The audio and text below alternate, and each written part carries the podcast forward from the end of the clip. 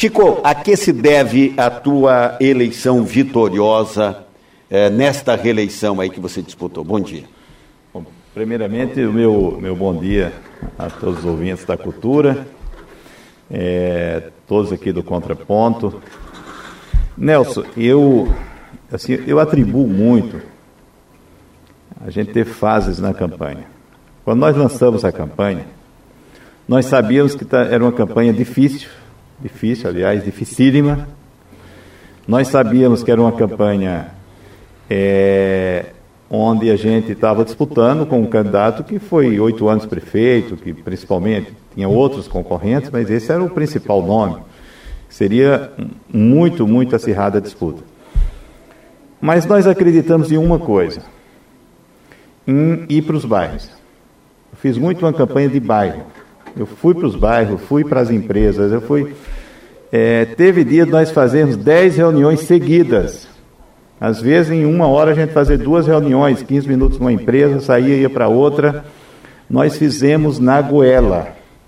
Na Goela, muito. Teve dias da gente falar com mais de mil pessoas em reuniões, reunião, reunião, apostando muito nisso. E não eram grandes reuniões.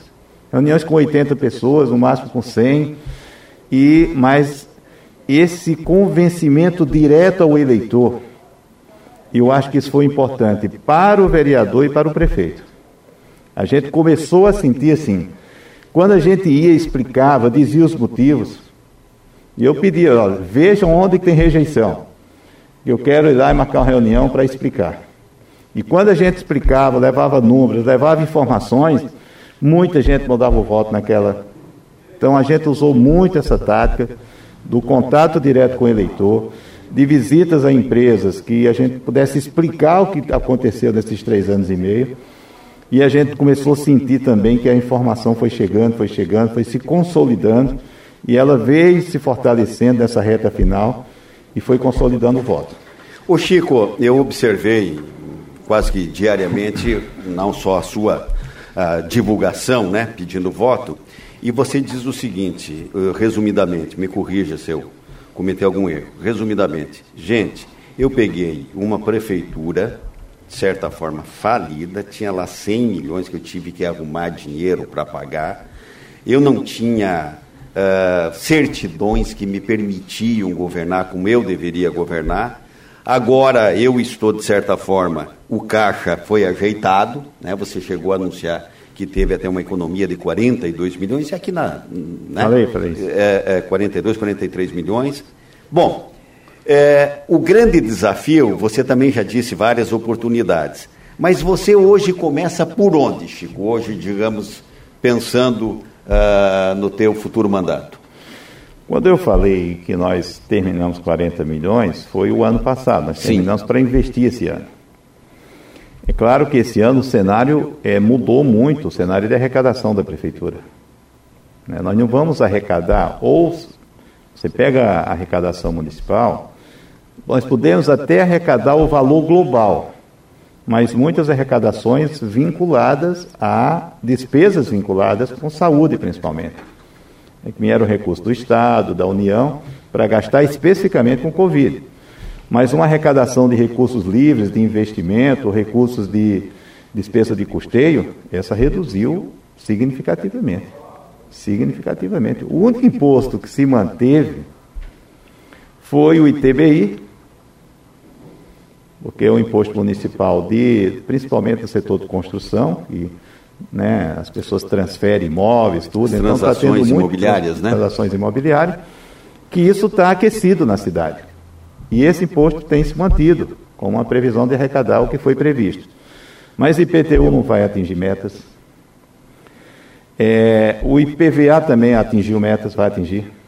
O IPVA é outro imposto que, até porque esse ninguém escapa. Você não quer correr o risco de você pega numa blitz e depois perder o carro, ficar, enfim. É, 50% desse imposto é do município, 50% do Estado. Então, esse também atinge metas. Agora, ISS não atinge metas. Aliás, é uma perda grande.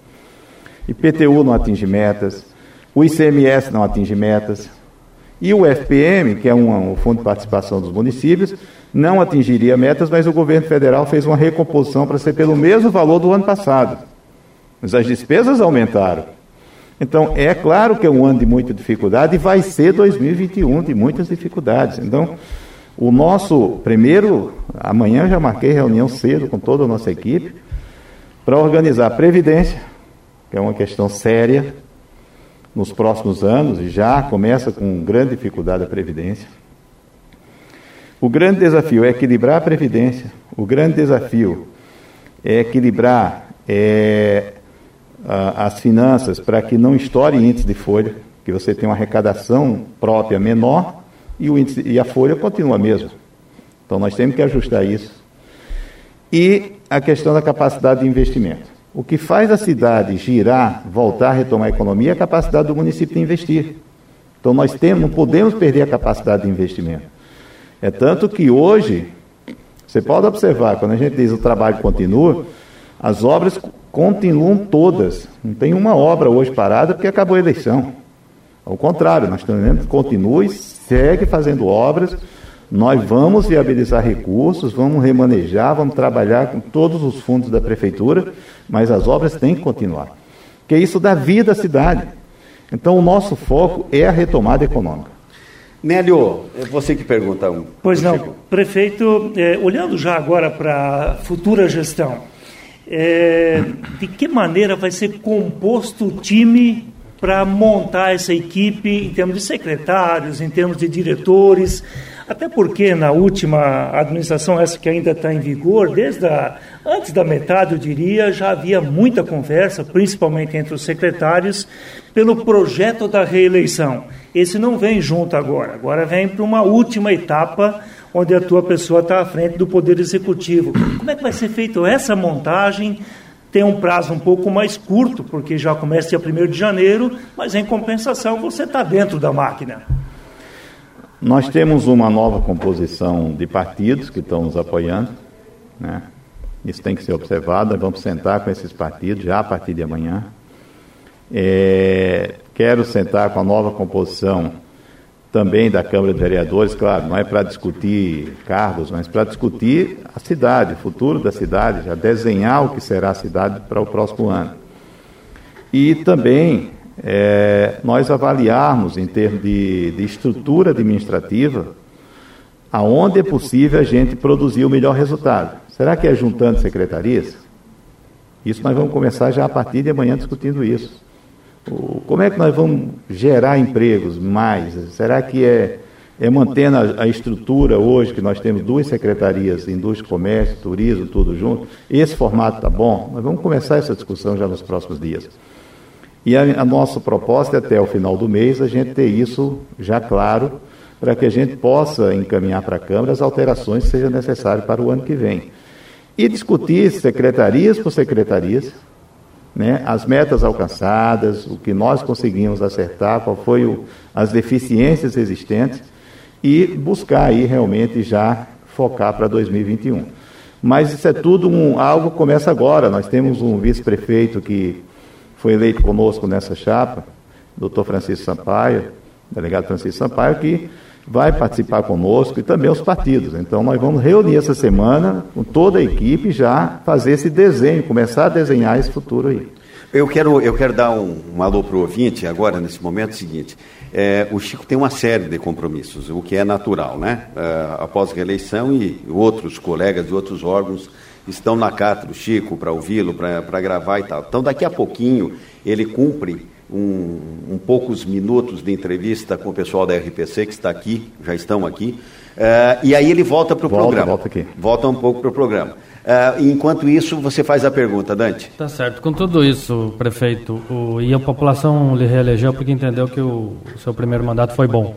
Né? Mas vai ter muita dificuldade para o ano que vem. Eu acho que a maioria dos prefeitos talvez não consigam fazer próximo, os próximos quatro anos tão bom por talvez o governo federal mande menos dinheiro, porque também vai apertar as coisas. Tem aqui. menos dinheiro também, né? O Ministério da Saúde, talvez me, menos dinheiro, que também tem menos dinheiro. Como que o senhor prevê os próximos quatro anos com mais dificuldade? Serão anos de, de muitas dificuldades, muitas, mas assim, nós aprendemos a viver com dificuldades. Aprendemos, assumimos a prefeitura com dificuldades, seguimos com dificuldades, e sei que nos próximos quatro anos, principalmente os dois próximos anos, serão anos de muitas dificuldades. Né? O ano que vem será um ano é, bem, bem complicado. Mas eu não tenho receio, acho que a gente consegue, nós vamos ter um grande apoio do governo do Estado, um grande apoio da Itaipu, um grande apoio do governo federal também, é trabalhar com união, união de esforços. E a minha, o meu trabalho nesses próximos dias é sentar com o governador, sentar com em Brasília, quero ir a Brasília, sentar com os deputados, buscar apoio para Foz do Iguaçu. Essa é a hora de pedir apoio. Fazer o um mandato sem pensar numa reeleição, será que de repente fica mais fácil também? Que dá para dizer mais não também, né? Exato, exa é, exatamente, tem tudo isso, né? Dá para dizer alguns não? É, tudo isso, é necessário, né?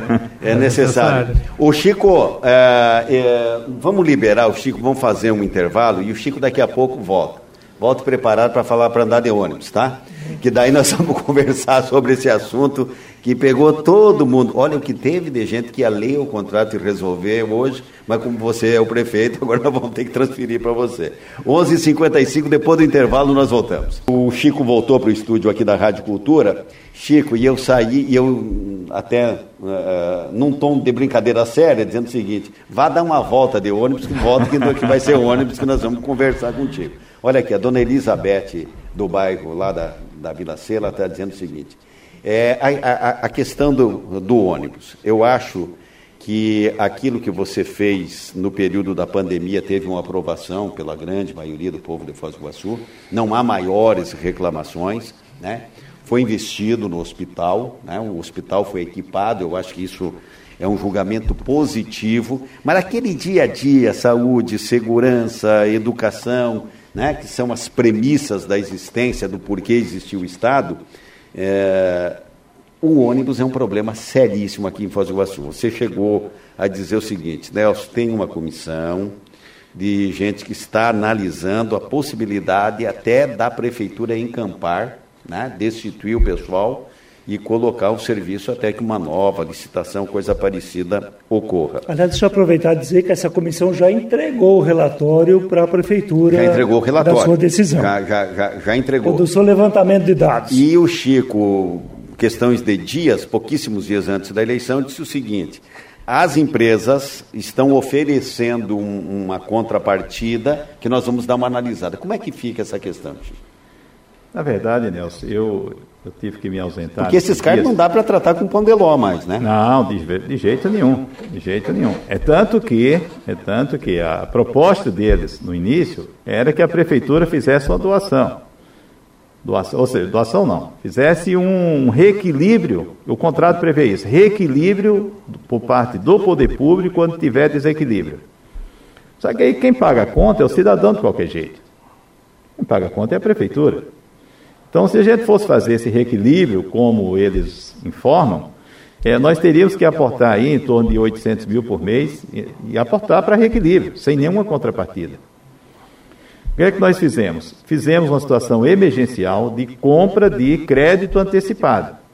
Então, isso é crédito antecipado. Quando voltar às aulas, nós vamos precisar desses ônibus, de tudo. Então, nós estamos doando. Nós estamos só antecipando o crédito que nós vamos usar. Aprovamos a lei na Câmara e tudo mais.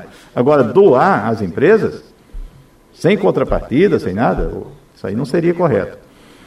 É, eu, eu não vi realmente o relatório final, esses dias não estive envolvido em campanha, não vi. Amanhã devemos reunir a, o Fostrans e reunir a comissão para que a gente comece a avaliar minuciosamente essa situação do contrato. A certeza que eu tenho é que do jeito que está não pode ficar. A gente precisa realmente uma mudança no sistema de transporte. Ele está. Eu ouvi de reclamação nessa eleição. Você Imagina. vai mais no bairro. Eu, assim, eu diria que foi um dos pontos toda quando o cidadão pedia a palavra numa reunião, vinha transporte coletivo.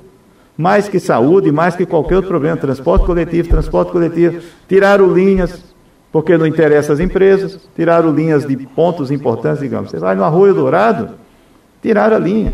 Aparecidinha, tiraram a linha. Uh, ônibus que passava de meia e meia hora, passando de hora em hora. Então é claro que o sistema arruinou. E, claro, a pandemia agora. Como é que recupera um sistema desse se o sistema está piorando? O cidadão vai mudar, ele vai para outras formas. Tem gente hoje fazendo cotinha, juntando três, quatro pessoas e indo junto através de outra, outras formas. Então, o sistema não vai se recuperar se eles não melhorarem o sistema. Então, esse é o grande desafio e o poder público também não pode ficar inerte olhando a população sendo desassistida do ponto de vista do transporte coletivo e achando que é isso mesmo. Porque, Chico, só para fazer a lembrança, é o seguinte: é, o Reni, que não é de memória muito simpática, para Foz do Iguaçu, mas o, o, o próprio ex-prefeito, citado aqui, ele já reclamou. Aí um dia, eu me lembro bem, eu tenho uma memória boa, sentado onde você está, conversando contigo, você disse o seguinte: Nelson, tem duas duas situações. O transporte não é bom. E tem mais, e até você acrescentou, e tem mais. Acho até que já se pagou muito ainda, acho até que a prefeitura, que o município tem algum em haver e tal, por conta do, do desenvolvimento disso. Mas independente deles ter que devolver dinheiro ou não, o fato é que eles não entregam um bom serviço. E ninguém também está querendo que as empresas uh, levem na cabeça, tenham prejuízo. Mas o fato é que não é um bom serviço, né, Chico? Não é, não é um bom serviço. O correto hoje, né, o correto, é fazer uma nova licitação, um novo contrato, um, um novo formato realmente, que ache o preço justo. Eu não estou falando que o preço aqui é injusto ou justo. Certo. Estou falando que o sistema não está bom. Então você tem que achar primeiro o sistema que funciona. Qual é o preço para esse sistema funcionar? Agora, tem que ser um sistema que funcione. Na verdade, o preço se torna injusto pela má qualidade. Pela má qualidade. Em média, ele é um valor. É má normal. qualidade. Então, o, eu acho que primeiro nós temos que discutir o sistema. Fazer um sistema bom, um sistema que funcione, e aí em seguida ver qual é o preço disso. Faltando ainda um terço do contrato, como é que faz isso? Se romper o contrato de forma unilateral, a prefeitura, a prefeitura teria que indenizar porque isso é previsto no contrato. Agora, se a prefeitura conseguir judicialmente, porque aí tem um. A grande justa causa aí para rescisão? A grande discussão é a justa causa para rescisão. É isso que nós estamos buscando. E, assim, se a gente for observar, estão cumprindo o contrato integralmente? Não estão. Hoje não está. Por quê? Hoje eles não estão oferecendo as linhas previstas, não estão oferecendo as condições é, adequadas para o usuário do transporte, então não estão cumprindo o que deveria. Estão alegando pandemia. Mas nesse estágio atual, que a cidade está toda funcionando, é bem diferente lá no período em que a cidade estava com vários setores fechados. Mas hoje não. Só não tem os alunos, né? É, só não tem os alunos. Tem, mas esse, esse também não. Você tem meia passagem, é. tudo, né? Prefeito, aqui só para eu prestigiar o ouvinte, a dona Ivone Maria, ela faz uma questão aqui para você, eu, você já até falou, viu, dona Maria, o Chico, ele diz o seguinte, olha, a economia não está boa, vai diminuir ISS, vai diminuir IPTU, vai diminuir recurso, o fundo de participação, a rigor aumentou as coisas e continua quase que o mesmo, e ele, ele já fez aqui é, quanto médico tira férias para os pacientes não ficar 30 dias sem médicos, mais segurança nos bairros, etc. De uma forma geral também, Chico, é, a questão da pandemia, por razões óbvias até, algumas, né, algumas razões, impediu a tal da fila, a tal do, do número assim represado de pacientes, e você entende do assunto, em, enfim, com outros, uh, com outros males, né? É, como é que você faz um enfrentamento meio que direto agora a respeito disso ou não? Ah, o nosso objetivo é fazer, digamos, uma grande campanha de cirurgias eletivas. Começamos com o poliambulatório nas pequenas cirurgias. O poliambulatório já está fazendo, continuará fazendo, porque essas pequenas cirurgias, digamos, uma cirurgia é, às vezes de adenoide, você entra de manhã, sai à noite pode ser feita lá no poliambulatório. Uma cirurgia de amígdalas pode ser feita no poliambulatório. E tem todo um suporte hospitalar no caso de uma necessidade de agravamento, de alguma, né, é, alguma ocorrência mais grave, vai para o hospital do suporte. Mas lá é possível fazer pequenas cirurgias. Às vezes uma retirada de, de, de ponto, uma, uma cirurgia de pele, que é uma situação superficial, você pode fazer também. Então nós estamos fazendo lá torno de 30 cirurgias dia, já no hospital lá do poliambulatório, aquele centro cirúrgico do polo. É, mas as cirurgias, digamos, ortopédicas, essas são cirurgias mais complexas, que precisa fazer no âmbito hospitalar. Vesícula, tem várias cirurgias aí que precisam do âmbito hospitalar. Então nós vamos trabalhar, semana que vem eu vou a Curitiba, trabalhar já com a Secretaria Estadual num mutirão de cirurgias. Porque isso é importantíssimo, porque o que não é grave, é eletivo, vai estar se transformando em grave. E não dá para deixar se agravar e ir para urgência. Porque aí esse paciente ele fica indo na UPA, ele dá mais trabalho porque ele vai ficar tomando medicação, fazendo exames, faz o exame, não faz a cirurgia, tem que refazer o exame novamente, o custo termina sendo muito alto. Então eu vou trabalhar com a Secretaria Estadual para que a gente faça, nem que faça na região, mas a gente precisa fazer um grande mutirão de cirurgias para poder é, nós darmos conta desses casos realmente que estão represados. Agora são 12h45, o Chico tem mais 10 minutos conosco, Nélio. Pois não, em relação, de novo olhando já para a sequência do mandato, daquilo que vai ser feito em Foz do Iguaçu, tem, me parece, algumas alterações que ainda vão acontecer nesse mês, mês que vem, em questão de secretarias. Já seria repostas pessoas que permaneceriam no, no cargo também para o ano que vem? Eu, eu quero tratar desse assunto já quando nossa equipe, já com o novo vice-prefeito, tudo, a gente começar a se reunir. A partir de quarta-feira a gente começa, a partir de amanhã a gente já começa as primeiras tratativas e avaliando secretarias. Mas nós não queremos tomar nenhuma atitude, não precisa também tomar uma atitude agora de mudança brusca. A gente tem que ir avaliando tudo, avaliando a estrutura, inclusive. Nós vamos precisar de uma estrutura que funcione. Eu, eu sempre falei aqui na entrevista, quando nós fomos entrevistados, é, essa coisa se junta, se diminui secretarias ou aumenta secretarias, a gente precisa que funcione. Se ampliar, mais funcionar e trazer mais benefícios para a população, a população quer que a coisa funcione, que esteja redonda, que é, as secretarias realmente apresentem resultados. Então, o nosso foco é discutir isso. Ah, não funcionou por quê? Porque falta um departamento, falta um técnico desse que não tem, falta contratar um servidor que não pode ser contratado porque a lei não permite. O que fazer? Ou seja, nós temos que montar todo esse plano, porque não adianta explicar para o cidadão que essa lei 173 agora, federal, não permite contratação até o final do ano que vem, a não ser para casos excepcionais. Saúde, segurança, educação. Mas outros setores não. Como é que você vai fazer para repor isso? Como é que você vai fazer para funcionar? Então, nós estamos trabalhando exatamente administrativamente, em termos de gestão, para que a máquina possa funcionar. E ela tem que funcionar, é obrigação. Né? É, deixa eu só registrar que a dona Helena, não sei, Chico, se você lembrar, pode até dizer, uh, quando vai retornar a via 210? Você está tá, tá, tá lembrada, hum, dona Helena, aqui do Parque do Presidente? Eu posso ver, mas é, realmente não, não, não sabe no miúde, eu imaginei agora, isso eu, também. Eu vou ver isso. Tem um ouvinte no Morumbi que está perguntando se o prefeito tem algum projeto para pequenas indústrias e barracões. Tem, tem, tem, tem, tem. Nós estamos rediscutindo, isso é um ponto importante. Nós fizemos uma parceria com o SEBRAE. O SEBRAE fez um estudo de todas as leis de distrito industrial, de Santa Terezinha, que é uma boa lei, de Maringá, de Ponta Grossa. Nós estamos estudando os melhores, as melhores leis que deram certo em termos de distrito industrial. O SEBRAE compilou tudo isso, nos apresentou já uma minuta. Nós levamos para o setor industrial para discutir e uma das propostas é ampliar o número de empresas, empresas pequenas. Às vezes a gente fica pensando em grandes empresas e um monte de terreno lá vazio. A gente precisa trazer essas pequenas empresas para o distrito industrial até para que aquele distrito possa realmente, uma empresa trazendo outra, aí vários ramos vão se juntando e o distrito realmente gerar mais empregos.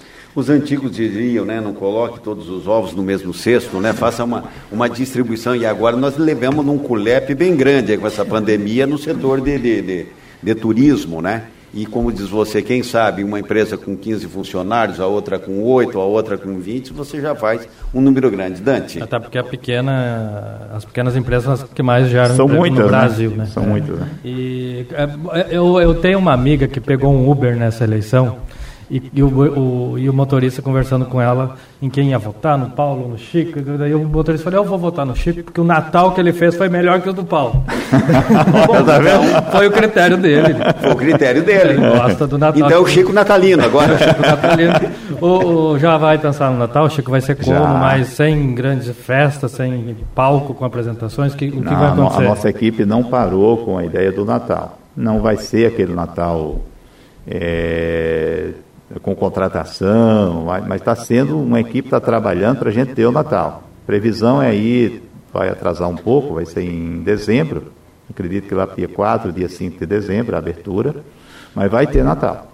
Porque nós não podemos perder isso. É claro que vai ter os cuidados todos, não vai ter aquela aglomeração como nos outros anos, não vai ter aquela abertura com Papai Noel, vai ter bem diferente. Chico, você falou ontem, inclusive, para nós, olha, Itaipu é uma grande parceira, e de fato é, claro. Eles estão falando em Natal, não dá para juntar isso? Não, mas o, uh, não, uma coisa não, não é incompatível com a outra. Certo. A Itaipu está organizando o Natal, que se completa com o Natal da Praça da Paz. Ah. O Natal da Praça da Paz, especificamente a Prefeitura vai fazer na Praça da Paz. Porque ali ele vai pegar o turista, ele vai pegar todo mundo que circula ali, e já está é, virando uma tradição. A Itaipu está buscando fazer na Vila está buscando fazer em outros pontos, então ele se completa. E nós vamos juntar agora com Itaipu e fazer, pensar no Natal. Fica mais que, que um ponto. Que um complete o outro. Agora são 12 horas e 50 minutos, 51. Diga, Dante. Ah, tem uma, ouvinte aqui, mande um abraço para o prefeito Chico Brasileiro. Estamos assistindo aqui direto de Patos, na Paraíba. Olha Luciana só. Lacerda, sua cunhada e o Wilson Olha Lacerda. só, um grande abraço. É, minha cunhada e meu irmão, exatamente. Você viu como está é longe a arquitetura? É importante. Ela votou em trânsito. É, ah, ela votou... O voto do, por correio dela vai chegar ainda para ser contado. então nós vamos pedir a recontagem. É, diga, Nélio. É uma pergunta aqui do Amarildo. Uma não, ele fez uma lista de perguntas perguntas aqui. Pergunta por que, que foram tiradas as máquinas do alto da Boa Vista e não foi terminado o serviço de pavimentação. Também pergunta sobre ônibus do, lá no, na região do Boa Vista. Pergunta sobre calçamento que seria feito até julho no entorno do campus, no campo da Avenida Pôr do Sol. E asfalto na rua Capivari. Ô, Chico, deixa eu, tá fazer uma um, lista aqui, deixa eu fazer um pedido para você aqui que eu fiz uma crítica. Quem vem pela Maria de Brito sentido Paraná rodoviária, tem ali quase na esquina com a Pedro Basso, foi colocado ali um quebra-chassi. Se, se, você passar com o carro ali, você vai dizer, o cara que fez isso não é um cara que gosta do prefeito. Entendeu? É claro que tem que ter o redutor de velocidade, ninguém discute, mas ele está grande, Chico, ele tá, parece que ele cresce, sabe? E tá, manda, manda, pede. E tem bastante máquina ali na Maria de Tem, Brito. tem, tem. Tem bastante, tem bastante pessoal trabalhando. Aliás, você não tirou realmente máquina da, da, da não, do, do, dos locais de trabalho. Nesse particular, é, é, muita verdade. A gente enxerga o serviço andando. A Pedro Basso ficou bonita ali na, tá na bonita, segunda tá pista a, a, asfaltada. Tá Mas bonito. aí, Chico, você vai fazer tudo amanhã aqui? não, não, não, não, não, não. viu, viu, Nélia? É. É, eu quero dizer aos ouvintes assim que o, o até o tema da nossa coligação é exatamente isso. O trabalho vai continuar. O trabalho continua. Então, nós não paramos nada. Hoje nós temos máquinas no Murumbi, temos máquinas em outros bairros, temos obras contra, é, contra alagamentos funcionando. Todas as obras da prefeitura continuam funcionando. E essa questão do asfalto, era impressionante como as pessoas achavam que ia parar depois da eleição. Ah, se não fizer até a eleição, depois não faz mais.